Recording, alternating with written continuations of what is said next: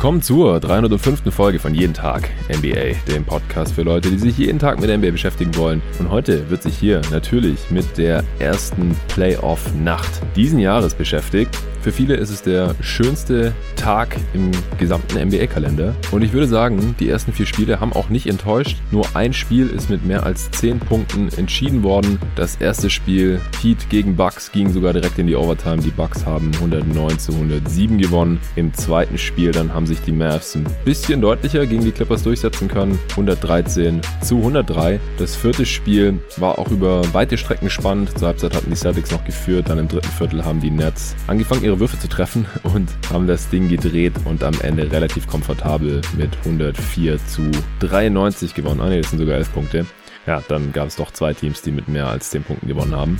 Und im letzten Spiel, jetzt gerade eben, haben noch die Portland Trailblazers die Denver Nuggets 123 zu 109 besiegt. Damit haben zwei Auswärtsteams gewonnen. In drei der vier Spiele hat das von mir favorisierte Team, also auf das ich getippt habe in der Serie, den Sieg geholt. Die Mavs bilden hier die einzige Ausnahme. Ich werde über alle vier Spiele sprechen, heute solo, ohne Gast, damit das Ganze ein bisschen knackiger wird, damit sich das auch möglichst viele anhören können. Bevor es ja heute Abend schon weitergeht, um 19 Uhr deutscher Zeit, gibt es wieder die nächsten 11 Stunden NBA Basketball volle Dröhnung. Ja, bevor es gleich losgeht, gibt es kurz Shoutouts. Es sind nämlich drei neue Supporter dazugekommen seit dem letzten Mal. Einmal der Jens Heuermann als Bankspieler. Herzlich willkommen im Team Jeden Tag NBA und vielen Dank für deinen Support. Das Bankspielerpaket unterstützt dieses Podcast-Projekt mit drei Euro im Monat, wenn man monatlich unterstützt und wenn man gleich ein ganzes Jahr abschließt, dann ist es sogar ein bisschen günstiger, dann sind es nur 2,80. Außerdem sind noch zwei Starter dazugekommen, einmal der Marc Ballerstedt und dann noch der Tom Kranicke. Vielen, vielen Dank euch Jungs, das Starterpaket kostet 5 Euro im Monat. Dann gäbe es auch noch das All-Star-Paket für 10 Euro im Monat. Wer sich das leisten kann und wem das dieser Podcast wert ist, der kann das natürlich auch gerne tun und bei den Starter- und All-Star-Paketen, da gibt's auch noch ein paar Goodies für euch mit dazu. Hat der geneigte Hörer ja bestimmt hier im Pod auch schon mitbekommen. Goodies bekommen auch die Sieger der Fantasy Manager Basketball Ligen. Ich habe ja fünf Draft Ligen gestartet für diese Regular Season. Zwei bei Who, drei bei ESPN. Die sind jetzt natürlich mit dem Ende der Regular Season auch durch gewesen und es gab Sieger. Und in jeder Liga in der nicht ich selbst gewonnen habe und auch nicht mein Kumpel Riff von äh, Performance gewonnen hat. Da gewinnt der Sieger, der Manager, der sich da die Krone geholt hat in der Liga, ein Sportbag von Performance. Ich werde mich noch bei den Managern melden, bei denen ich das noch nicht getan habe und da die Adresse erfragen und die Farbe, die ihr haben wollt und dann bekommt ihr da so eine Sporttasche von Performance, die ja auch immer wieder Sponsor sind. Hier bei jeden Tag NBA. War eine spaßige Fantasy-Saison. Vielen Dank an alle, die dabei waren und die sich benehmen konnten, konnten auch alle bis auf ein einziger Manager, den musste ich dann leider irgendwann rauskicken. Die allermeisten sind auch dabei geblieben und es motiviert mich auf jeden Fall auch, dass es in der nächsten NBA Regular Season wieder ein ähnliches Format geben wird. Wahrscheinlich nicht mehr fünf Ligen oder zumindest werde ich nicht mehr bei allen fünf Ligen persönlich beteiligt sein, weil, denn ich habe im Verlauf der Saison schon gemerkt, dass es dann doch ein bisschen viel Aufwand war, vor allem weil ich dann auch noch in zwei, drei anderen Ligen selbst mitgemacht habe. Die Leute, die sich die Pots zu den Manager Games hier reingezogen haben mit dem Robin Roloff zusammen, die wissen da ja auch Bescheid. Und beim US Manager habe ich ja auch noch mitgemacht, da gab es jeden Tag NBA Division. Das werde ich äh, in der nächsten Saison alles ein bisschen anders angehen. Ist auch schon in Planung. Da hat sich ein Hörer bei mir gemeldet mit einem sehr, sehr coolen Format. Der sitzt da auch schon dran. Nähere Informationen bekommt ihr dann hier im Pod, wenn's soweit ist. Jetzt fokussieren wir uns erstmal auf die Playoffs. Ich fange an mit den Portland Trailblazers bei den Denver Nuggets. Ich hatte jetzt im letzten Pod ja auf die Blazers in 6 getippt und ich fand's ganz interessant, war ein cooles Spiel, war auch relativ spannend bis ein paar Minuten vor Schluss. Und viele der äh, Punkte, die ich angesprochen hatte in der Preview, die kamen jetzt hier auch direkt zum Tragen. Angefangen bei den Starting Fives und auch den dann jetzt ersichtlichen Playoff-Rotationen. Bei den Nuggets ist Austin Rivers gestartet, neben Facundo Campazzo natürlich auf den Guard-Positionen und der Frontcourt war klar, neben Jokic auch noch Aaron Gordon und Michael Porter Jr. Aber ob Rivers fit sein würde, das war noch nicht ganz sicher. Im Endeffekt hat er jetzt 33 Minuten gespielt, also schien fit zu sein, besonders gut war nicht unterwegs, eins von fünf von der Dreierlinie für sechs Punkte, vier Rebounds, drei Assists. Im vierten Viertel hat er auch einen Dreier geerbert und so, also er war nicht so ganz im Game. Von der Bank dann noch Monte Morris mit 22 Minuten. Jermichael Green mit 18 und Paul Millsap mit 14. Millsap übrigens der einzige Denver Nugget, der einen positiven On-Wert hatte hier, also Plus-Minus-Wert hatte von plus 1. Mit ihm auf dem Feld haben die Nuggets die Blazers um einen Punkt ausgescored. Dazu komme ich dann nachher noch. Äh, Marcus Howard hat auch 20 Minuten bekommen. Der eine oder andere Hörer wird sich jetzt wahrscheinlich fragen, wer. Ja, das war ein Second-Round-Pick der Denver Nuggets, wenn mich gar nicht alles täuscht. Ich glaube, er war Second-Round-Pick, nicht undrafted. War ein sehr guter Scorer am College, aber ist einfach ein sehr, sehr kleiner Guard, der auch defensiv total abused werden kann. Dame hat ihn auch ein paar Mal sogar aufgepostet und Lillard ist eigentlich kein Post-Up-Guard, aber in dem Spiel hat man es tatsächlich öfter gesehen, einfach weil die Nuggets im Backcourt halt überhaupt keine Größe haben, egal ob das jetzt Campazzo ist oder Rivers oder Morris, also Rivers ist da noch der Größte. Und das sagt einiges aus. Howard hat sogar sieben Punkte gescored in diesen 20 Minuten, ganz gut getroffen, ein paar gute offensive Aktionen gehabt. Aber ich habe mich schon gefragt, wieso im Endeffekt jetzt Shaquille Harrison gar nicht gespielt hat, denn das ist der beste Defender von all diesen Guards, würde ich mal behaupten. Klar, offensiv ist eine Schwachstelle, aber irgendwen, irgendwas sollte man einem Damian Lillard und auch einem CJ McCollum da schon entgegensetzen. Anthony Simons kommt auch noch von der Bank, ein sehr, sehr guter Shooter mittlerweile.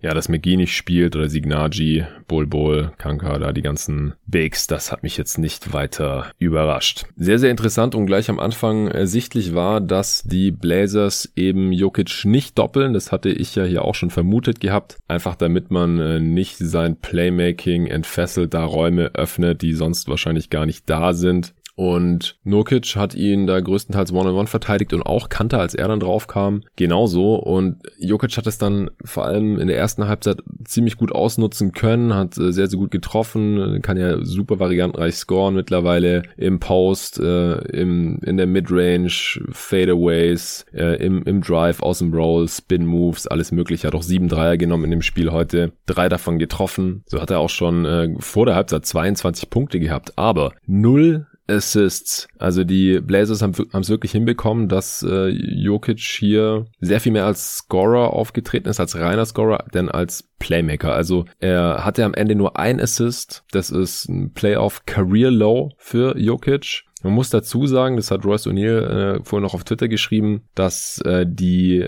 Nuggets anscheinend nur eins von zehn waren nach seinen Pässen, aber dass er allein nur zehn Pässe gespielt hat für Würfe, das ist für Jokic ja schon relativ wenig. Also er hat schon deutlich weniger als Playmaker agiert, denn wenn die Hälfte nicht kommt, dann waren seine Mitspieler meistens auch ganz gut gedeckt und er hat sich dann einfach nicht so viel ergeben, wie man das sonst von Jokic und den Denver Nuggets gewohnt ist. Ansonsten haben diese Teams hier relativ unterschiedlich agiert. Es war ein ziemliches High-Scoring Game über weite Strecken dieses Spiels. Die Defenses waren gerade da das Spiel auch direkt nach Nets gegen Celtics kam, vielleicht äh, kam mir deswegen der Kontrast noch viel stärker vor. Die Intensität, die Defensive, die war einfach nicht so da. Insgesamt finde ich, hat dieses Spiel heute am wenigsten von allen vier Spielen wie ein Playoff-Spiel angemutet. Ich fand die Defense der Blazers teilweise super soft und die der Nuggets halt streckenweise einfach nicht besonders gut. Die Blazers haben sich in dem Spiel in der Offense in erster Linie über ihr Dreier-Shooting definiert und äh, die Nuggets über weite Strecken über ihr Offensiv-Rebounding. Die hatten auch direkt im ersten Viertel sehr schnell sechs Offensiv-Rebounds bei äh, neun genommenen Würfen. Was auch schnell aufgefallen ist, ist, dass die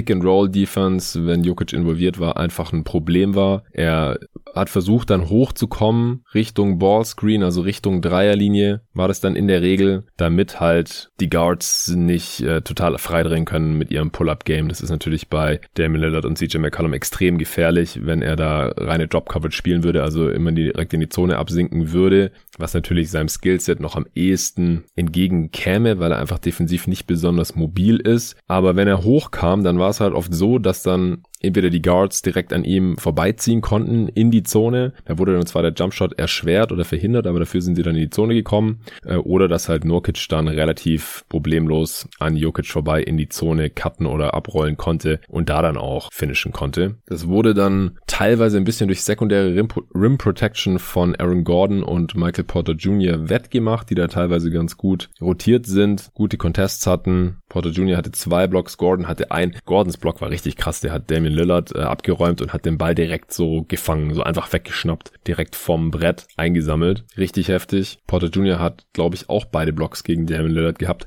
Also Dame war super dominant, so wie ich mir das eigentlich auch vorgestellt hatte in der Preview. Einfach weil, ja, Campazzo ist schon ein relativ stressiger Defender gegen ihn, aber letztendlich dann halt doch kein Match. Dafür ist er dann einfach zu klein Und ich hatte auch das Gefühl, dass Damon Lillard das Matchup so ein bisschen persönlich genommen hat. Einmal hat Campazzo den Ball auch äh, weggestealt im vierten Viertel und das hat Lillard, glaube ich, ein bisschen angekotzt und im nächsten Angriff hat er dann direkt einen Dreier über ihn drüber geknallt. Lillard 5 von 12 von der Dreierlinie, insgesamt nur 10 von 25 aus dem Feld für 34 Punkte, also hat nur 5 seiner 13 Zweier getroffen, weil er halt auch da am Brett ein paar Mal abgeräumt wurde oder gut contested wurde. Aber die gute Dreierquote und auch, dass er neunmal an der Linie war, alle getroffen hat, das hat das mehr als wettgemacht und er ist einfach auch sehr gut als Playmaker aufgetreten hier in diesem Game. 13 Assists bei nur zwei Turnovers hat er immer wieder auch Passstaffetten eingeleitet, wo er dann keinen Assist für bekommen hat. Und im Gegensatz zu Jokic, wo die Mitspieler nur ein von zehn getroffen haben nach seinen Pässen, war es bei Lillard eben 13 von 15 laut Royce Young. Also da haben die Blazers auch einfach extrem gut getroffen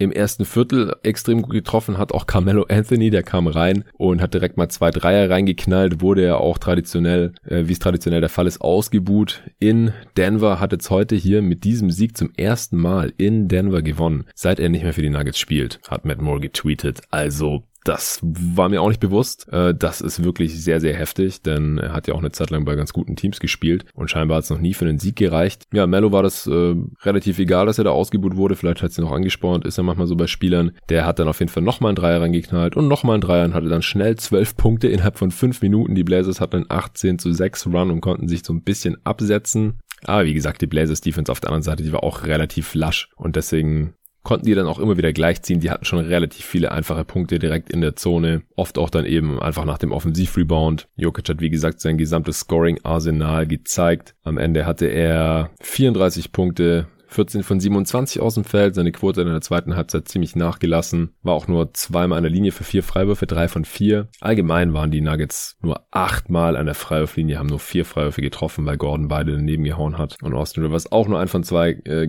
getroffen hat. Also Freiwürfe ziehen war bei den Nuggets überhaupt nicht angesagt und Dreier treffen eben auch nicht. Vor allem Michael Potter Jr. eins von zehn von der Dreierlinie, was krass ist, denn er hat alle seine Zweier getroffen, elf von elf, insgesamt 25 Punkte. Punkte, 9 Rebounds, kein Assist und eben auch kein einziges Mal eine Freiwurflinie gewesen. Also sehr ambivalentes Spiel von Michael Porter Jr., wie ich finde. Wie gesagt, er hat in der Help Defense ab und zu mal noch ein bisschen den Ring beschützen können, die Zone, Zone gut zumachen können, war aber dann oft auch nach Switches. Die Nuggets haben auch relativ viel geswitcht, gerade gegen die Guards und äh, gegen Damon Lillard. Da sah teilweise ganz okay aus, dann aber auch wieder relativ schlecht. Gerade in der zweiten Halbzeit hat das dann ziemlich nachgelassen, wie ich finde. Und dann im Scoring eben auch keine Freiwürfe, nur ein von zehn Dreiern. Und auf der anderen Seite dann aber alle Zweier getroffen und dafür, wie effizient das im Endeffekt noch war, 25 Punkte aus 21 Würfen, hätte er wahrscheinlich sogar eher noch mehr Abschlüsse sehen sollen. Also da bin ich mal gespannt, wie sich das im zweiten Spiel entwickelt. Er wird auch nicht immer eins von zehn ballern. Aber Rivers eben, wie gesagt, auch nur eins von fünf. Morris hat sein Dreier nicht getroffen. Michael Green hat sein Dreier nicht getroffen. Howard eins von drei.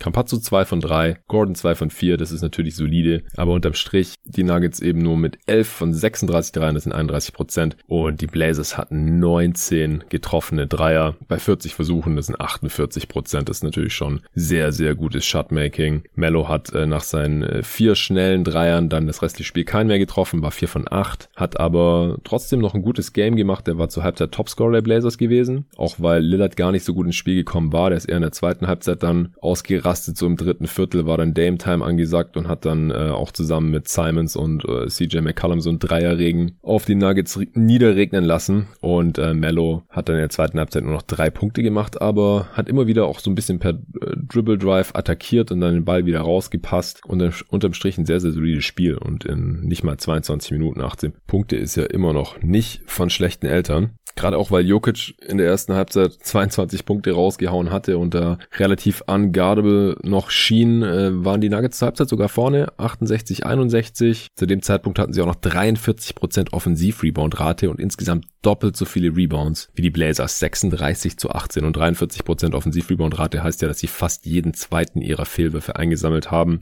Äh, ich sag's ja im Pod immer wieder, weil man diese Rebound-Raten vielleicht manchmal ad hoc nicht so gut einordnen kann. Alles über 30% 10% ist extrem viel und die hatten 43. Insgesamt ein Low Turnover Game, äh, beide Teams unter 10% Turnover Rate, das ist extrem niedrig. Offensivratings haben sich um die 130 bewegt. Also wie gesagt, die defensive Intensität beziehungsweise auch Qualität, Effektivität, die war nicht so wirklich vorhanden, auch im Vergleich mit den ersten drei Spielen. Wer auch noch ein sehr starkes Spiel gemacht hat auf Seiten der Blazers war Yusuf Nurkic im Schlüssel-Matchup auch mit Jokic natürlich. Ist immer wieder gut in die Zone gerollt, äh, hat Offensiv-Rebounds geholt, vier an der Zahl, zwölf Rebounds insgesamt, 16 Punkte, sieben von zehn aus dem Feld und auch immer wieder ganz nette Pässe gespielt. Also ist da kein Jokic, aber kann äh, durchaus sehr, sehr geile Pässe spielen. Fünf Assists insgesamt, keinen einzigen Turnover. Ziemlich, ziemlich starkes Spiel von Yusuf Nurkic. Hat auch krassen Dank, nachdem er in die Zone abgerollt ist, äh, über Aaron Gordon. Der wollte es offensiv voll schinden und äh, ja, Nurkic ist einfach abgehoben und hat das Ding reingeslammt. Immer wieder Akzente gesetzt, gerade auch nach äh, der Halbzeitpause. Da sind die Nuggets kurz ein bisschen noch weggezogen,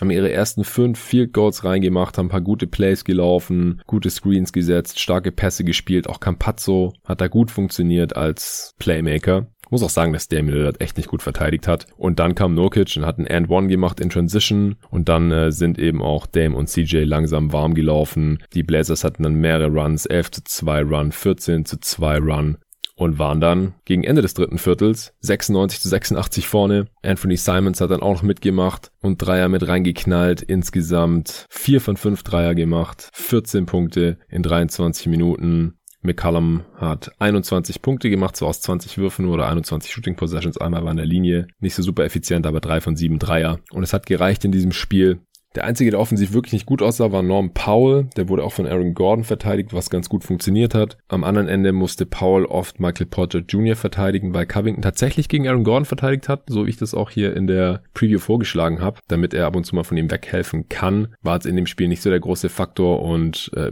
ja, Porter Jr. ist einfach irgendwie mindestens einen Kopf größer als Norm Powell, deswegen sah das manchmal auch nicht so gut aus. Und Powell insgesamt nur mit drei von elf aus dem Feld für zehn Punkte, aber immerhin auch äh, vier Assists. Ja, während die Blazers dann so fröhlich ihre Dreier geballert haben, haben die Nuggets weiter in den Ring attackiert. Gerade als Nurkic gesessen ist, hat das natürlich gut funktioniert. Michael Porter Jr. hat ein paar Mal Norm Paul übermannt, auch starke Finishes gezeigt direkt am Brett. Wie gesagt, hat alle elf seiner Zweier getroffen. Aber im Endeffekt war dann diese Mischung aus Dreiern, der Shooter der Blazers und eben einem ziemlich stark aufspielenden Nurkic da in der Zone mit Offensivrebounds, Putbacks and Ones zu viel. Und die Blazers haben sich langsam aber sicher abgesetzt gegen Ende des vierten Viertels. Waren sie dann 118 zu 103 vorne. Dann hat Covington noch einen Dreier reingeknallt zum 121 zu 107. So ungefähr anderthalb Minuten vor Schluss. Und da war das Ding dann eigentlich schon sehr klar entschieden. Ja, ansonsten war noch auffällig bei den Blazers, dass Derrick Jones Jr. gar nicht gespielt hat. Den hatte ich hier in der Preview eigentlich noch erwartet als eventuell passenden Defender für Michael Porter Jr. Einfach auch, weil er sehr relativ lang ist und mobil.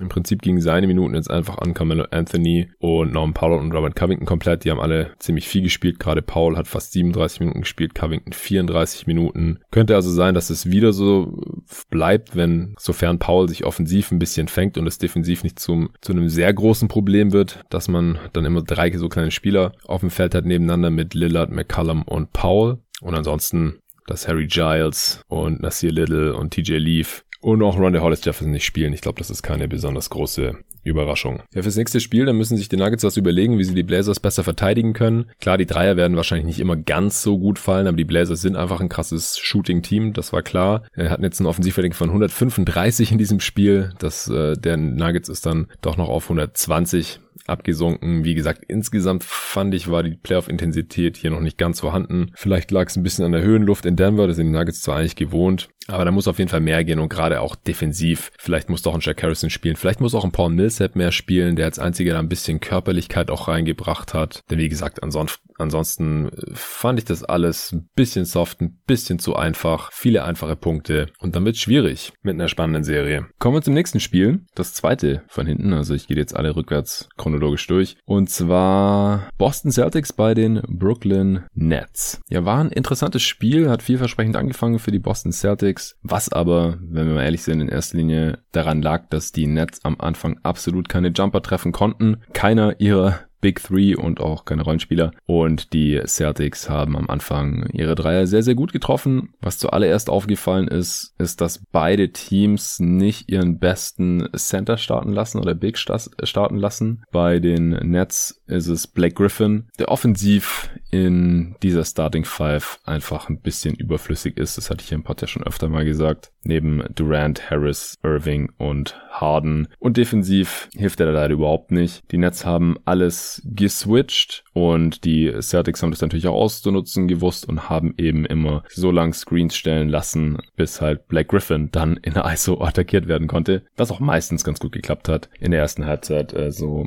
hat Tatum da ein paar Mal relativ einfache Punkte bekommen. Und Griffin hat in den 20 Minuten, die gespielt hat, im Endeffekt auch kein einziges Field Goal genommen, war einmal in der Freiwurflinie 1 und 2 getroffen, ein Punkt, drei Rebounds, vier Assists. Da lief's mit Jeff Green auf der 5 doch deutlich besser. Claxton hat auch 11 Minuten bekommen. Sah jetzt auch nicht so super aus in diesem Spiel, gerade im direkten Vergleich mit Robert Williams, zu dem ich nachher noch kommen werde. Aber ja, war halt sein erstes Playoff-Spiel und war nur 11 Minuten, würde ich jetzt nicht überbewerten wollen. Und bei den äh, Celtics startete eben Tristan Thompson, der jetzt kein schlechtes Spiel gemacht hat per se, aber mit dem es eben deutlich schlechter lief als mit Robert Williams. Mit Robert Williams haben die Celtics die Nets sogar um 5 Punkte ausgescored. Er steht bei plus 5, nicht mal 23 Minuten Spielzeit und Thompson hat 25 Minuten gespielt und steht bei minus 16. Hatte zwar 5 Offensivrebounds, krassen Putback-Slam gehabt, hat Tristan Thompson Sachen gemacht, musste auch viel switchen, was so mäßig funktioniert hat.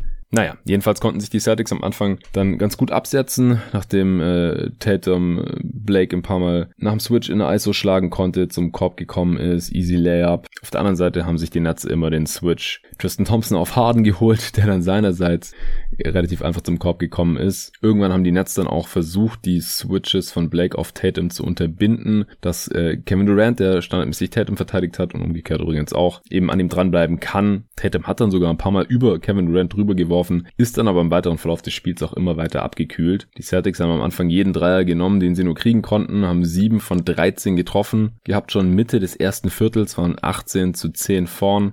Und bei den Nets, da sind halt einfach überhaupt keine Jumper reingefallen. Kevin Durant hat seine contesteden Pull-ups genommen, wie man es eben von ihm kennt. Er nimmt eben auch sehr viele schwere Würfe, aber er trifft die halt normalerweise einfach. Und in dem Spiel war es halt erstmal gar nicht der Fall. Bei Irving sah es ähnlich aus. Auch Harden hat seine Stepback-Dreier nicht getroffen. Und deswegen ging es dann einfach relativ schnell auseinander, denn ein Team hat die Dreier getroffen, das andere nicht. So einfach ist es manchmal in dieser Liga. Robert Williams wurde dann Mitte des ersten Viertels eingewechselt und dann ging die Party los. Er hat eine persönliche Blockparty geschmissen in diesem Spiel. Hat erstmal erstmal Kyrie Irving Chase Down geblockt, hat auch einen Charge gegen Harden aufgenommen, der hat sich da nämlich versucht einzuhaken, mit seinem patentierten Foul-Seeking-Move. Die Kommentatorin Doris Burke hat dann auch äh, bezweifelt, ob der Call richtig war, aber ich fand, der war genau richtig, ich finde, es sollte viel öfter gepfiffen werden.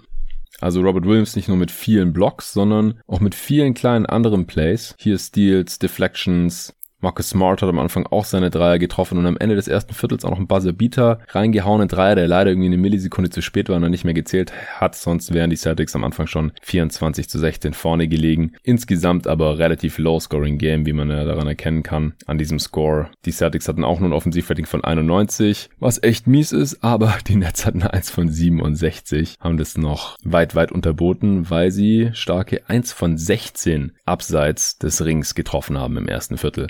Dass das nicht ewig so weitergehen würde, war klar. Die Frage war nur, wann kommt da die Regression zur Mitte. Im zweiten Viertel sind die Celtics auch noch ganz gut in, in Transition gekommen. Äh, Jabari Parker kam rein, hat gespielt, hat direkt einen Dreier reingeknallt.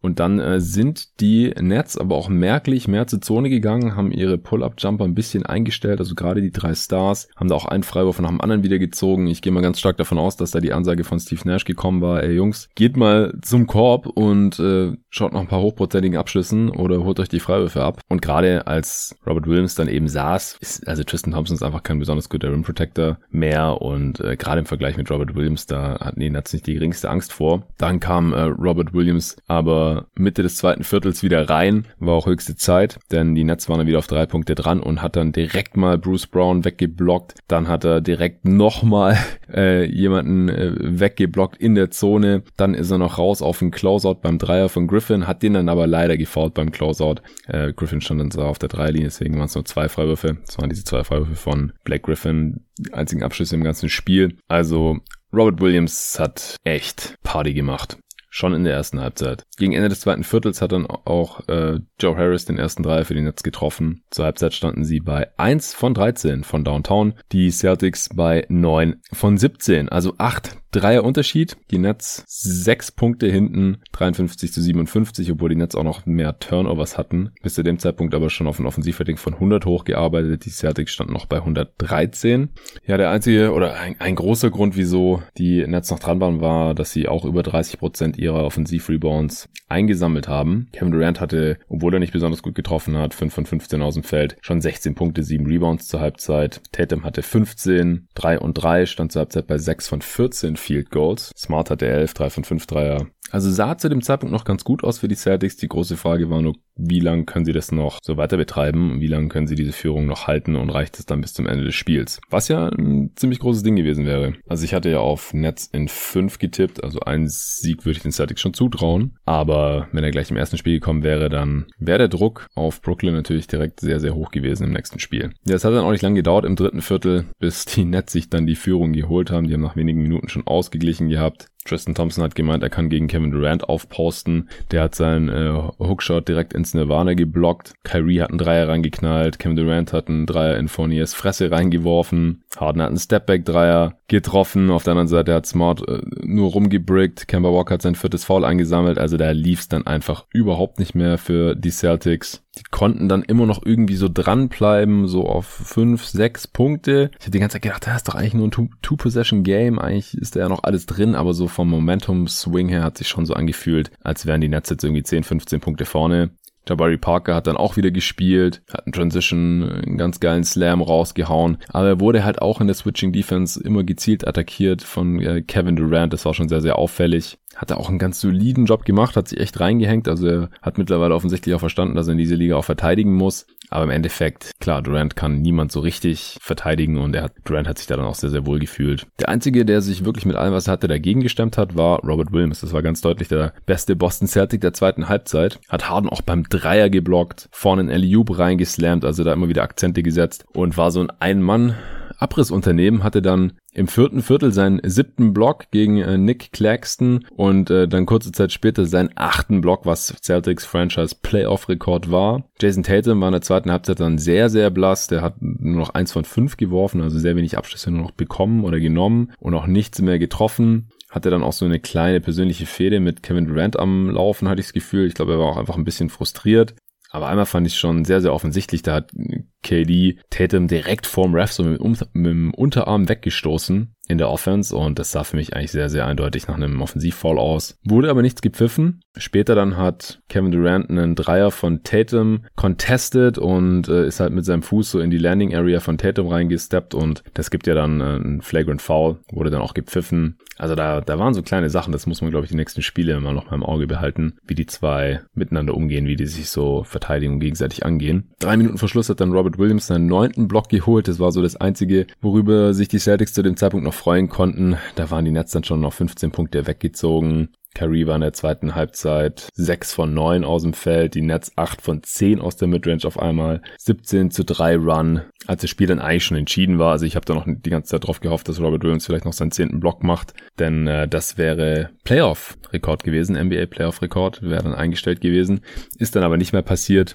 Dafür hat Tatum noch einen Jumpshot von Kevin Durant geblockt. Äh, Kemba Walker hat irgendwann den ersten Dreier der zweiten Halbzeit getroffen und dann noch gleich einen zweiten hinterher geworfen. Vielleicht konnte er dann noch ein bisschen Selbstvertrauen fürs nächste Spiel tanken. Aber ja, ich denke, unterm Strich lässt sich festhalten, dass die Defense der Nets schon ganz solide aussah, vor allem solange Blake Griffin nicht auf dem Feld war. Das hat schon ganz gut funktioniert mit dem Switching. Besser als ich das jetzt auch erwartet hätte im äh, direkt im ersten Playoff-Spiel. Auf der anderen Seite muss man sagen, dass die Celtics Offense gerade auch nicht die höchste Messlatte ist. Boston hat eine Chance gegen die Nets, solange sie acht Dreier mehr treffen in jeder Halbzeit. Kann man vielleicht noch so zusammenfassen. Also, sonst ist es einfach sehr, sehr schwer. Ich hatte ja in der Preview gesagt, dass äh, Tatum halt dann ähnlich wie gegen die Wizards, wo es ja auch schon knapp war, halt wahrscheinlich 50 Punkte im Schnitt machen muss. Äh, nicht ganz ernst gemeint. Und Kemba halt seine 29 da wiederholen muss, die er gegen die Wizards gemacht hatte. Also die beiden zusammen quasi 80 Punkte im Schnitt. Und dafür war Kemba das ganze Spiel über viel zu schwach. Am Ende 5 von 16 aus dem Feld, eben mit diesen äh, zwei bedeutungslosen Dreier noch am Ende davor war, also 3 von 14. Minus 21, schlechtester Plus-Minus-Wert bei den Celtics auch. By the way, äh, Jason Tatum am Ende 22 Punkte aus 25 Shooting Possessions, 6 von 20 aus dem Feld, 1 von 4 von Downtown, 9 von 11 Freiwürfen, das ist natürlich gut, aber ohne die hätte es auch ganz schlecht ausgesehen hier. 5 Assists immerhin, aber auch 4 Turnovers, 5 Fouls, also auch echt kein gutes Spiel von Jason Tatum leider. Und ansonsten kam einfach nichts großartig. Also Marcus Smart hatte 17 Punkte, der war ganz gut, aber hatte halt auch lange noch von seiner ersten Halbzeit gezehrt und auch drei Turnovers. Fournier war auch sehr, sehr blass, drei von 10 aus dem Feld für 10 Punkte. Und ansonsten, wie gesagt, Robert Williams war halt der Mann der zweiten Halbzeit oder echt der Mann des Spiels wahrscheinlich bei den Celtics mit 11 Punkten, 9 Rebounds, 5 davon offensiv, 9 Blocks, ein Steal, ein Assist. Also der war gefühlt überall in den 22 Minuten 40 Sekunden, die er auf dem Feld stand. Grant Williams nur noch mit 30 Sekunden in der Garbage Time, da war gar nicht hier in der Playoff-Redaktion genauso wenig Romeo Langford. Das hatte ja David noch ein bisschen antizipiert hier in der Playoff-Preview, dass er vielleicht mit seiner Defense äh, Spielzeit bekommen könnte Ogilvy entsprechend auch ohne Spielzeit. Patton Pritchard nur mit knapp sieben Minuten, in denen er auch überhaupt nichts gerissen hat. Ja, die Celtics sind einfach sehr, sehr dünn besetzt. Sehr schade nach wie vor natürlich, dass Jalen Brown fehlt, aber ich glaube, das muss ich jetzt hier nicht in jedem Pod nochmal erwähnen. Ich hoffe, dass sich der Time Lord Robert Williams nicht nochmal verletzt hat. Sah teilweise so aus, als hätte sich da nochmal wehgetan am C, so wie schon im letzten Spiel gegen die Wizards. Und die Nets können natürlich auch noch mitnehmen, dass sie das Spiel am Ende relativ solide gewonnen haben, eben mit elf Punkten. Trotzdem noch ein Offensivrating von 114 hatten am Ende die Celtics übrigens mit 100, obwohl bei den Nets absolut niemand seine Dreier getroffen hat. Am Ende 8 von 34 über das ganze Spiel. Das sind nicht mal 24 Prozent von der Dreierlinie. Durant 1 von 8, Irving 2 von 8, Harden 2 von 8, selbst Joe Harris 2 von 6 ja, da ging einfach gar nichts und trotzdem hat mir diese Celtics am Ende relativ solide schlagen können. Also ich bin gespannt auf die Adjustments im nächsten Spiel. Von Brad Stevens erwarte ich mir da schon den einen oder anderen Kniff, wie er vielleicht auch Jason Tatum das ganze Spiel über besser in die Offense involviert, denn mit ihm steht und fällt natürlich die Offense. Ich bin gespannt, ob Tristan Thompson wieder mehr Minuten bekommt als Robert Williams, sofern Robert Williams eben fit ist. Und gut, bei den Nets, da muss man nicht besonders viel adjusten, denke ich mal. Da müssen einfach nur die Dreier ein bisschen besser fallen, dann ist es hier ein 20-Punkte-Blowout, aber locker. Gut, ich denke, das reicht auch schon zu diesem Spiel. So bei den letzten beiden Spielen Clippers Mavs und Bucks Heat werde ich mich ein bisschen kürzer fassen, auch den Spielverlauf nicht mehr so nachzeichnen, denn ich gehe mal ganz stark davon aus, dass die allermeisten NBA-Fans in Deutschland und damit auch Hörer diesem, dieses Podcasts wahrscheinlich die beiden Spiele live gesehen haben oder sie vielleicht auch einfach schon nachgeholt haben, wenn sie diesen Pod hier hören. Deswegen hier jetzt eher so die Main Takeaways dieser beiden Spiele. Also die Mavs haben einigermaßen überraschend die Clippers in LA geschlagen in Spiel 1. Ich hatte ja auf Clippers in 6 getippt. Im Prinzip gab's drei große Faktoren, würde ich sagen. Der erste, der war jetzt nicht überraschend bei einem Spiel, dass die Mavs gewinnen und das ist natürlich Luka Doncic. Ich habe ja gesagt, die Mavs holen zwei Siege in dieser Serie und das sind eben zwei Spiele, die dann Luca Magic angesagt ist, die Luka Doncic im Prinzip dann für die Mavs holt. Und äh, er war heute sehr, sehr unglaublich unterwegs, 31 Punkte, 10 Rebounds, 11 Assists, also schon wieder ein Playoff-Triple-Double von Luca, äh, auch ziemlich effizient unterwegs dabei. 5 von 11 Dreier, 11 von 24 aus dem Feld. Ja, 4 von 7 Freiwürfe ist nicht so toll, aber unterm Strich auf jeden Fall eine sehr, sehr saubere Sache. Auch den besten Plus-Minus-Wert der Mavs mit plus 19. Denn äh, mit ihm auf dem Feld lief es einfach sehr gut und wenn er nicht drauf war, dann sind die Mavs so ein bisschen eingebrochen. Das Ding war, und das ist der zweite große Punkt. Die Defense der Clippers hat nicht so gut funktioniert. Weder gegen Doncic noch allgemein. Sie haben äh, einfach sehr viel geswitcht, auch viele Soft Switches, also Low Resistance Switches, also einfach geswitcht, auch wenn es gar nicht unbedingt nötig war. Und so kann sich dann Luca natürlich immer den äh, Screener holen, der von einem, von dem schlechtesten Defender verteidigt wird und dann einfach gegen ihn switchen und ihn dann äh, One-on-One -on -one kochen. Das hat er sehr gerne mit Ivica Subac gemacht, solange der noch gespielt hat. Das waren im Endeffekt fast 20 Minuten als Starter. Offensiv war Subats auch ganz gut, aber defensiv, er kann einfach nicht besonders gut switchen. Und Ibaka hat nur 13 Minuten gespielt, der eigentlich ja der Backup von Subats sein sollte. In den 13 Minuten waren die Clippers auch bei plus 11, aber Tyloo hat eben auch sehr viel Small spielen lassen, weil da dann natürlich ähm, Switches 1 bis 5 nicht mehr so das Problem sind. Also Small in dem Fall dann meistens mit äh, Marcus Morris, Kawhi Leonard, Paul George und dann entweder noch Batum oder Reggie Jackson oder Rondo oder auch Patrick Beverly. Primäre Defender war dann meistens äh, Batum auf Doncic, kann man ja eigentlich auch ganz gut machen, grundsätzlich gegen die Mavs, weil sie keinen Big haben, der das bestrafen kann. Porzingis kann das nicht. Der postet dann niemanden auf, der kleiner ist als er. Das ist einfach nicht seine Stärke. Und auch sonst kann er es nicht besonders bestrafen jetzt an den Brettern oder so. Aber auch hier konnte dann im One-on-One -on -One im Endeffekt niemand Luca verteidigen. Ich gehe eigentlich nach wie vor davon aus, dass ein Kawhi Leonard oder ein Paul George das noch am besten können, aber sie machen es bislang einfach nicht. Wahrscheinlich ist es auf Dauer zu anstrengend. Kawhi Leonard hat sich ja dann auch hauptsächlich um Porzingis gekümmert, der dafür in diesem Spiel fast gar nichts zustande bekommen hatte. Zumindest nicht bis äh, irgendwann spät im vierten Viertel, als das Spiel dann auch entschieden wurde. Da war er dann auch relativ wichtig. Aber im Spiel insgesamt hat er 14 Punkte aus 16 Shooting Possessions gemacht, also 4 von 13 Field Goals, einen seiner 5 Dreier nur getroffen, waren teilweise auch ein bisschen wilde Dinge dabei, 5 von 6 äh, an der Freiwurflinie, ist ganz okay, 4 Rebounds ist jetzt auch nicht viel für jemand, der 2,20 Meter ist und 36 Minuten spielt. Defensiv ist er auch nicht besonders in Erscheinung getreten. Also er ist nicht, um auch eine Frage aus der Preview hier nochmal zu beantworten, zumindest jetzt vorläufig, nicht der Porzingis, den wir noch aus den letztjährigen Playoffs gegen die Clippers kennen. Und weil das dann eben One-on-One -on -one gegen äh, Doncic natürlich nicht so gut klappt defensiv, wurde er dann oft äh, gecrowded oder gedoppelt, getrappt wie auch immer, äh, an, an der Dreierlinie oder Richtung Korb spätestens dann. Und dann äh, kamen eben natürlich die guten Pässe auch von Doncic. Und das ist dann oft auch in äh, Swing-Pässen, dann gerade in der Crunch-Time übergegangen, wo dann der Ball laufen gelassen wurde, bis halt der freie Mann gefunden wurde. Das waren oft Dreierschützen. Und die Mavs haben in diesem Spiel ihre Dreier einfach unglaublich gut getroffen. 17 von 36 Dreiern, das sind 47 Prozent. Doncic hatte ich ja schon erwähnt, 5 von 11, aber auch Hardaway 5 von 9, der hat auch in der Crunch-Time wichtige Dreier reingenagelt. Auch Dorian Finney-Smith 4 von 5 Dreier, Kleber noch 1 von 2 und Josh Richardson 1 von 3. Das war ein sehr, sehr wichtiger Faktor. Während die Clippers ihre drei halt überhaupt nicht getroffen haben, 11 von 40, das sind keine 28 Prozent. Hier sind vor allem äh, die beiden Stars aufgefallen, also negativ aufgefallen. Kawhi Leonard 1 von 6. Der hat ansonsten ein sehr, sehr gutes Spiel, gerade in Transition, war überhaupt nicht aufzuhalten, hat den ganz üblen Poster dank auch über Maxi Kleber, hat äh, and one gefinished in Transition gegen zwei Defender, die ihn einfach nur hacken wollten. Josh Richardson und Brunson war ihm egal. 26 Punkte am Ende, 7 von 9 Freiwürfe, 5 Assists, 4 Steals, kein Turnover. Das ist schon relativ stark. Paul George hatte eine sehr miese erste Halbzeit, hat äh, nur einen seiner ersten sieben Würfe getroffen. In der zweiten Halbzeit war er dann ganz gut unterwegs, am Ende 8 von 18, aber hat auch nur zwei seiner 8 Dreier, 23 Punkte, 6 Rebounds, 5 Assists. Aber Reggie Jackson 0 von 3, der hat in der Regular Season über 40% getroffen. Marcus Morris 0 von 6, auch einer der besten Schützen in der Regular Season gewesen. Sergi Barker 0 von 2. Das war alles schon relativ untypisch. Klar, äh, Rondo hat so ein bisschen Playoff-Rondo aufblitzen lassen und drei seiner vier Dreier getroffen. Allgemein ein ziemlich gutes Spiel gemacht, wichtige Plays gemacht, um äh, dran zu bleiben. Und das Spiel war auch lange Zeit knapp. Die Clippers haben auch jedes Viertel nur relativ knapp verloren. Und es wurde dann auch wirklich erst in den letzten zwei, drei Minuten entschieden. Nachdem die Clippers dann im letzten Viertel sich auch sehr stark auf Luca konzentriert haben in der Defense, haben dann eben halt auch die ganzen anderen Mavs geliefert. Also Hardaway Jr. hatte ich schon erwähnt. Brunson hat wichtige Freiwürfe reingehauen in seinem ersten Playoff-Spiel. Er war letztes Jahr nicht dabei.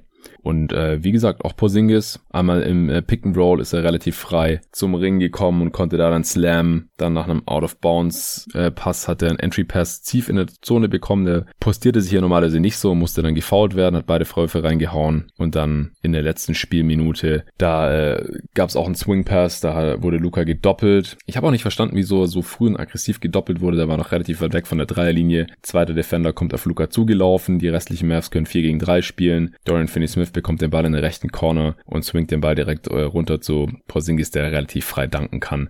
Also das war einfach echt schlecht verteidigt. Tyron Lue hat das dann auch an der Pressekonferenz danach selber angesprochen und es erkannt, dass die Kommunikation da teilweise schlecht war, nicht richtig rotiert wurde und es den Mavs da unterm Strich viel zu einfach gemacht wurde. Auch Reggie Jackson wurde als Schwachstelle Switching Defense ausgemacht und wurde dann aus dem Spiel rausgenommen. Ich bin mal gespannt, wie viel der noch spielt. Und allgemein wird es spannend zu sehen, wie die Clippers in der im zweiten Spiel dann verteidigen werden. Werden sie weiterhin alles switchen oder werden sie das System dann ein bisschen umstellen? Werden sie weniger Small spielen? Weil die Backline-Defense, die war dann einfach richtig mies. Also diese Mischung aus Soft-Switches, Luca-Doppeln und dann hinten irgendwie 3 gegen 4 spielen müssen, dann gibt's da keine Rim-Protection mehr, weil das ist Marcus Morris natürlich nicht und die ganzen kleinen Spieler auch nicht und wenn es dann da ständig Easy Finishes am Ring gibt, das kann natürlich auch nicht das Ziel sein. Aber der allergrößte Faktor war einfach das Dreier-Shooting und da finde ich auch nochmal interessant, dass Kevin Pelton getweetet hat, dass es historisch gesehen, statistisch gesehen keine Korrelation zwischen dem Dreier-Shooting in Spiel 1 einer Playoff-Serie gibt und den danach folgenden Spielen in der Serie. Das heißt, wenn ein Team im ersten Spiel einer Playoff-Serie äh,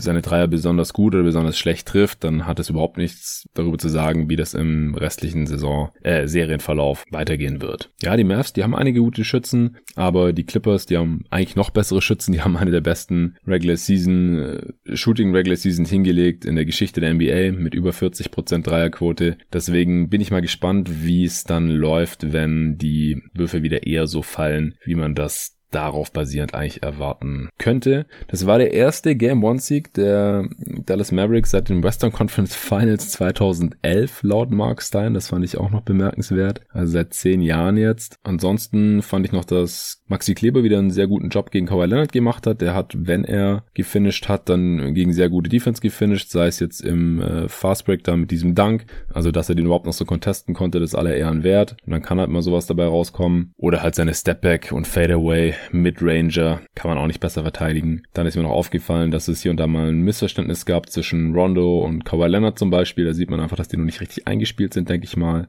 Und was auch noch ungünstig war oder noch böse hätte enden können, ist, dass Luka Doncic sehr dämliche Fouls gemacht hat. Also er hatte wirklich ein starkes Spiel. Die ersten drei Viertel hat er selbst viel und effektiv gescored und im vierten Viertel hat er dann die richtigen Plays gemacht und seine Teammates äh, konnten die Plays finishen. Aber er hatte zwei Euro-Fouls, also Fouls, um den Fast Break zu unterbinden und äh, noch ein Offensiv-Foul und dann wird es natürlich schnell eng. Ja, wenn er dann noch ein, zwei Fouls in der Defense angehängt bekommt, dann kann es schnell böse enden bei einem Charge, das dann auch das vierte Foul gewesen wäre von Doncic. Ich glaube, das war gleich am Anfang vom vierten Viertel. Da hat äh, Riccardo dann auch erfolgreich gechallenged. Da stand ähm, Reggie Jackson müsste gewesen sein, auch sehr, sehr deutlich auf dem Halbkreis der Restricted Area und deswegen gab es dann keinen Charge. Aber wie gesagt, das kann dann sehr schnell gehen und wenn Luca Doncic dann wegen Foul Trouble in der Crunch Time nicht spielen kann oder länger im vierten Viertel nicht spielen kann, dann haben die Mavs halt ein Problem, denn auch in diesem Spiel lief's ohne ihn einfach nicht besonders gut. Jo, das reicht jetzt auch zu diesem Spiel. Kommen wir noch zum letzten Spiel. Miami Heat gegen Milwaukee Bucks. Das ging direkt in Overtime. War ein richtiger Thriller und sehr, sehr interessant. Also auch wie die beiden Teams zu Punkten gekommen sind in diesem Spiel, das hätte unterschiedlicher nicht sein können können. Die Heat haben ein absolutes Feuerwerk von Downtown abgebrannt und haben auch hier einen Franchise-Rekord aufgestellt für getroffene Dreier in einem Playoff-Spiel. Äh, der war 17 gewesen, haben sie dann mit 18 schon gebrochen. Am Ende hatten sie 20 Spiele nach äh, 20 Spiele, 20 Dreier. Ja, ich bin langsam durch, ich soll langsam zum Ende kommen. 20 Dreier getroffen nach Ende der Overtime von 50 Versuchen 50 Dreier genommen. Das sind 40 Prozent. Also sehr, sehr effizient. Bei ihren anderen Field Goals, also aus der Zweier Range, waren sie bei ganzen 16 von 49. Also die Bucks haben, wie man es von ihnen kennt, die Zone komplett vernagelt. Die Heat waren 6 von 16 am Ring. Das sind nicht mal 38 Prozent. Der Ligaschnitt zur Erinnerung, der liegt bei 60 Prozent ungefähr. 64 sogar. Und aus der Midrange waren sie bei 4 von 18. Die Bucks ihrerseits 22 von 29 am Ring. 9 von 18 aus der Midrange.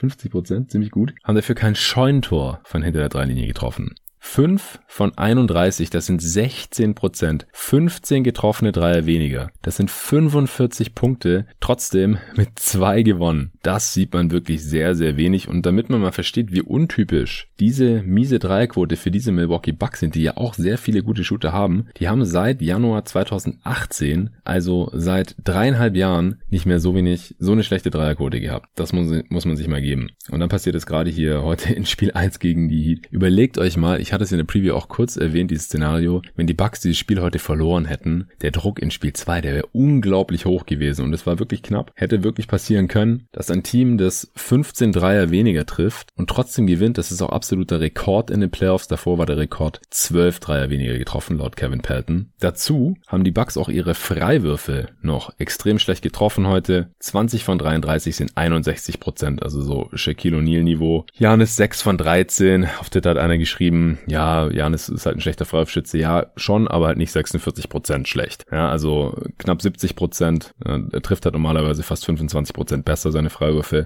Ja, ein Spiel ist kleines Sample Size und das ist auch nicht das erste Mal, dass wir von Janis sehen, dass er 6 von 13 trifft. Ja, dafür trifft er in einem anderen Spiel dann halt auch mal 80 Prozent, damit er halt im Schnitt wieder auf seine 69 Prozent oder so kommt. Middleton 4 von 6, ist auch unterdurchschnittlich, Holiday 2 von 4 und das hat sich dann halt so summiert. Wie gesagt, das Spiel kam zu Primetime. Ich denke, die meisten haben es äh, angeschaut, die es äh, jetzt brennt interessiert. Äh, es war auf jeden Fall ein knappes Spiel. Kein Team konnte sich jemals wirklich absetzen. Was bei den Heat wirklich sehr gut funktioniert hat, war ähm, Off-Ball-Screens oder Handoffs für Duncan Robinson. Das haben wir auch letztes Jahr in der Serie gegen die Bucks schon unendlich oft gesehen gehabt. Und die äh, Bucks machen halt auch keine Anstalten, das jetzt anders zu verteidigen. Sie verteidigen einfach in ihrer Job-Coverage. Sie vernageln die Zone. Theoretisch könnten sie jetzt mehr switchen oder haben mit PJ Tucker auch jemanden im Team, den sie reinholen können für den Brook Lopez, weil Brook Lopez wird einfach nicht geswitcht, äh, auch heute wieder nicht, aber sie haben es einfach nicht getan. Also Duncan Robinson hat einen freien Dreier nach dem anderen bekommen, ein Screen, es kam, der Verteidiger des Screeners kam nicht nach oben, um da irgendwie zu hatchen und den relativ freien Dreier wegzunehmen. Und deswegen hat Robinson halt direkt äh, einen Dreier nach dem anderen reingeknallt, am Ende 7 von 13, also er hat dann auch ein paar offene irgendwann daneben gehauen, aber hat 24 Punkte Punkte gemacht, ja, bei einem wurde auch noch gefoult. Äh, nur Dragic hat mehr Punkte gemacht, auch der hat 5 von 10 Dreier getroffen. Playoff Dragic ist auch wieder zurück. Der Dragon kennen wir noch, letztes Jahr aus den Playoffs, wo er auch in der ersten Runde damals gegen die Pacers sehr stark war und dann ja auch die restlichen Playoffs über. Allgemein sehr viel Gewohntes in dem Spiel heute. Ich finde auch Janis sah überhaupt nicht anders aus als letztes Jahr in den Playoffs. 26 Punkte, aber hat 33 Shooting Possessions dafür gebraucht, hatte 5 Turnovers, also wirklich nicht effizient. In der ersten Halbzeit Halbzeit, da hat er eine Zeit lang nur Dunks gefinisht. Alles andere, was kein Dank war, hat er einfach nicht getroffen gehabt. Drei Dreier hatte genommen, keiner war drin. Freiwürfe, wie gesagt, heute auch nicht gefallen. Hat äh, schon dominiert ein Stück weit in der Zone, weil die Heat eben ihrerseits eben schon äh, switchen, oft dann Adebayo nicht da war. Adebayo war der primäre Defender gegen ihn. Das war auch eine große Frage in der Preview. Aber dadurch, dass die Heat viel switchen, hat er sich dann schon auch relativ oft Jimmy Butler gegenüber gesehen. Oder Ariza. Oder Duncan Robinson. Und dann musste er gedoppelt werden oder gefoult werden. Deswegen stand er auch trotzdem an der Linie. 18 Rebounds auch geholt, sechs davon offensiv, teilweise auch seine eigenen Misses dann wieder eingesammelt. Fünf Assists, drei Steals. Also er war jetzt nicht super schlecht, aber wie gesagt, effizient war das offensiv nicht und ich habe jetzt auch überhaupt keine Skills oder Moves gesehen, die irgendwas darauf schließen lassen, dass das hätte ganz anders laufen können heute. Chris Middleton war gut unterwegs, 27 Punkte aus 25 Shooting Possessions, 6 Assists, nur 2 Turnovers. Und den Game Winner hat er reingehauen. Brook Lopez hat 36 Minuten gespielt, PJ Tucker nur 18. Was man Lopez lassen muss, ist, dass er auch relativ gut gescored hat. Nicht nur zum Dreierschützen verkommen ist, das hatte sich ja auch schon angedeutet in der Regular Season, dass er dann eben auch Mismatches ausnutzt, nach Switches Größenvorteile ausspielt, die er natürlich hat. 18 Punkte, 8 Rebounds, 3 davon offensiv, nur 4-3 genommen, eingetroffen. 7 von 8 Freiwürfe. Und Drew Holiday, der hat auch ein ganz gutes Spiel. 20 Punkte, 11 Rebounds, 3 Assists. Leider keinen seiner 5 Dreier getroffen. Ja, das erinnert schon eher an Eric Bledsoe, auch die 2 von 4 Freiwürfe. Aber hatte definitiv auch seine Klatschmomente in diesem Spiel. Ansonsten keine Überraschung in der Rotation der Bucks. Auch bei den Heat eigentlich nicht. Dwayne Deadman ist der Backup Big, hat 12 Minuten gespielt. Atu hat keine Minuten gesehen, Bielitzer auch nicht. Aber das sollte nicht besonders überraschend sein.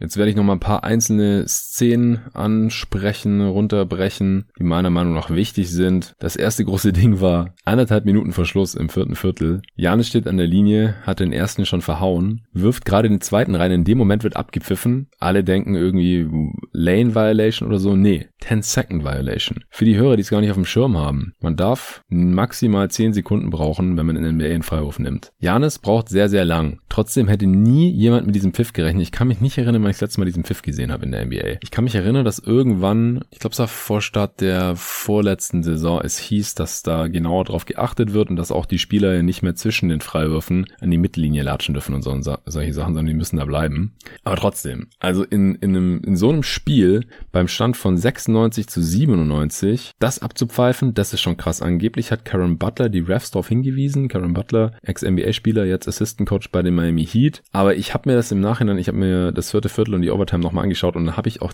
in der Szene, habe ich zweimal zurückgespult und die Zeit abgestoppt, weil ich habe gedacht, also wenn es 10 Sekunden waren, waren es sehr knapp und ich bin auf 11 Sekunden gekommen und da muss man ja eigentlich noch die Reaktionszeit des Refs, als er realisiert, dass es 10 Sekunden sind und bis er gepfiffen hat, mit einberechnen. Also ich finde auch, wenn sowas abgepfiffen wird, ist so ein bisschen wie bei 3 Sekunden Regel, das muss dann schon sehr klar sein. Also da pfeift man nicht nach genau Punkt 3,0 Sekunden ab, sondern nach, eher nach 4 Sekunden oder sowas. Also hier, das war schon sehr, sehr knapp und ein bisschen seltsam. Im nächsten Angriff ist dann äh, Jimmy Butler zum Korb gezogen. Brook Lopez hat ihn richtig hart gefällt, also war kein Flagrant oder sowas, aber Jimmy Butler hat sich in die Luft gedreht und ist richtig hart auf seinem Arsch gelandet. Lag dann auch erstmal, ich dachte, oh Gott, nicht, dass er sich jetzt da irgendwie Steißbein gebrochen hat oder sowas, wie es bei Stephen Curry ja der Fall war. Aber er hat dann weitergespielt, hat nur einen seiner beiden Freiwürfe getroffen zum 97 zu 97. Auf der anderen Seite hat dann Janis direkt unterm Korb einen relativ einfachen Lab daneben gelegt. Ich hatte das Gefühl, dass er ein bisschen Angst hat, gefault zu werden, weil er in dem Spiel hat seine Freiwürfe nicht getroffen, hat er dann aber einen Offensivrebound geholt, einen Fadeaway gemacht, äh,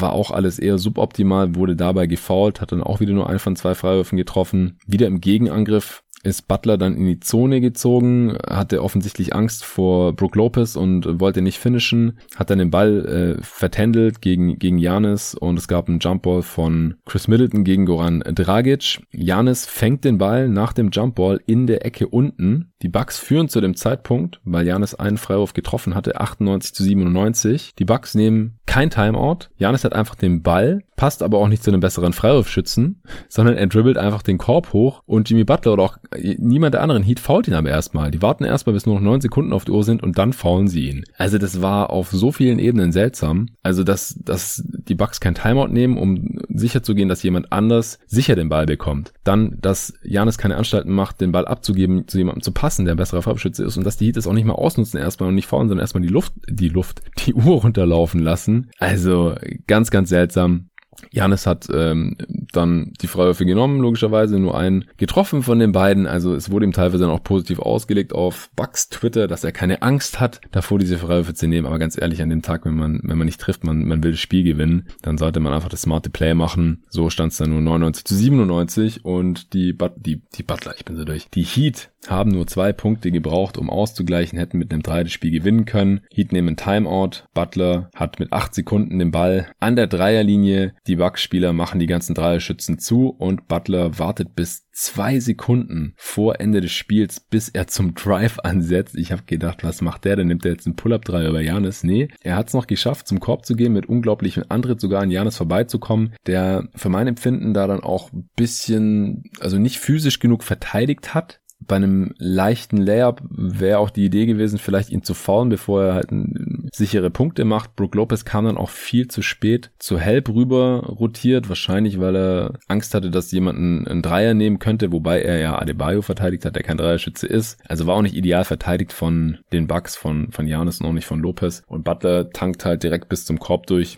und legt halt mit dem Buzzer diesen Ball in den Korb und es geht in die Overtime. Also das hätte alles ein bisschen anders laufen können, also wenn die Bucks wegen so einem Quatsch dann das Spiel verloren hätten, das wäre schon tragisch gewesen. Ich werde jetzt nicht die ganze Overtime runterbeten, wie gesagt, da will ich jetzt bei dem Spiel hiervon absehen. Was mir da noch extrem aufgefallen ist, dass Bam Adebayo in der Midrange äh, schon sehr stehen gelassen wurde von Brook Lopez. Der hätte eigentlich jederzeit da immer so Free-Throw-Line-Jumper oder tiefe äh, Zweier nehmen können. Ihm wurden zwei, drei Meter Platz gelassen. Er hat immer auf den Pass geguckt, gar nicht mehr auf den Korb geguckt, obwohl er in dieser Saison eigentlich schon zu einem guten Midrange-Schützen geworden ist und auch früher im Spiel genau diese Würfe genommen hatte. Da sollte man ein Auge drauf behalten noch. Dann ganz kurz vor Schluss, beim Stand von 104 zu 107, hat nach einem äh, Broken Play Dragic noch einen äh, sehr, sehr kranken Dreier reingehauen zum 107 zu 107. Two for One äh, hat nicht mehr gereicht für Miami, also dass sie nach dem Abschluss der, dem folgenden Abschluss der Bucks dann nochmal den Ball zurückbekommen können. Da war dann einfach nicht mehr genug Zeit auf der Uhr.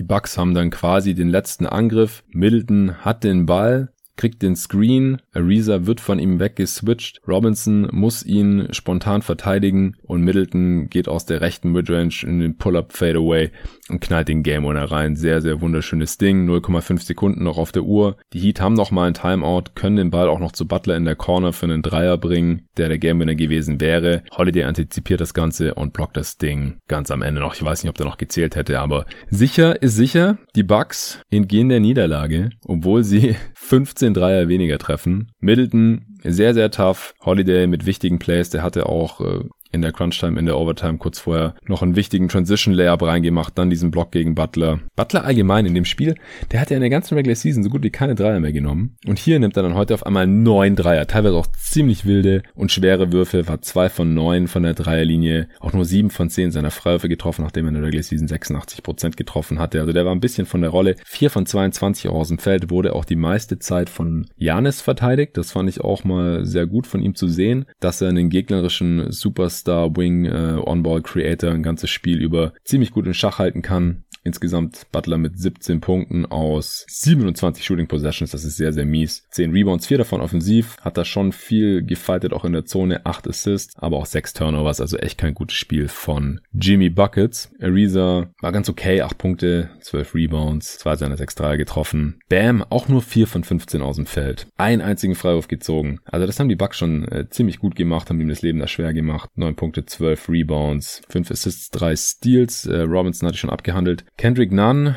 hat auch mal wieder Akzente setzen können. 10 Punkte, 4 Rebounds in 22 Minuten. Die meisten Minuten von ihm äh, gingen dann an Dragic, der von der Bank kam. Den hatte ich ja auch schon erwähnt als Topscorer. Der hielt sehr, sehr effizient unterwegs. Taylor Hero hat noch 19 Minuten bekommen, 2 von 10 aus dem Feld. Nicht gut. Und Andre Godala hat 15 Minuten gespielt, in denen er aber relativ unauffällig war. Wie ich fand. Also richtiges Grinded-Out-Game hier zwischen Miami und Milwaukee im ersten Spiel. Miami hatte ein Offensivrating von 99, Milwaukee von 98 trotzdem gewonnen, weil sie drei Possessions mehr hatten. Milwaukee hat die Zone kontrolliert, die Bretter kontrolliert, mehr Freiwürfe gezogen, aber auch schlechter getroffen, während äh, Miami eigentlich im Prinzip fast nur durch ihre 20 Dreier das Spiel so knapp gestalten konnten. Ja, ich bin gespannt, wie äh, Jimmy Butler im zweiten Spiel zurückkommt, auch äh, wie Janis drauf ist, ob er seine Freiwürfe und Jumpshots besser treffen wird, was Bo sich einfallen lässt, um ähm, Bam Adebayo und Jimmy Butler auch bessere Looks innerhalb der Dreilinie zu kreieren, weil drei Schützen sind sie einfach nicht. Ob Coach Bud eventuell mehr switchen lässt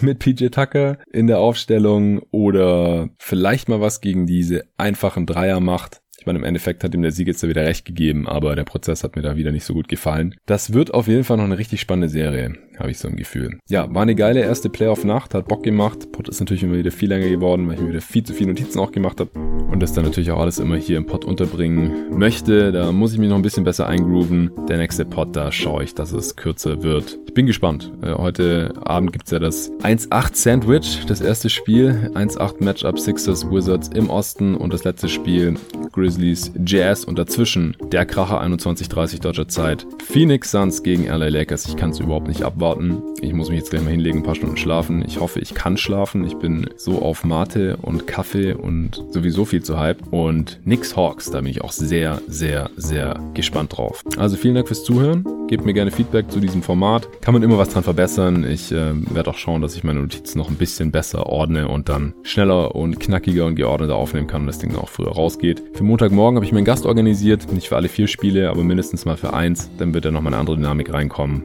Und den Rest werde ich dann wahrscheinlich wieder solo besprechen. Bis dahin.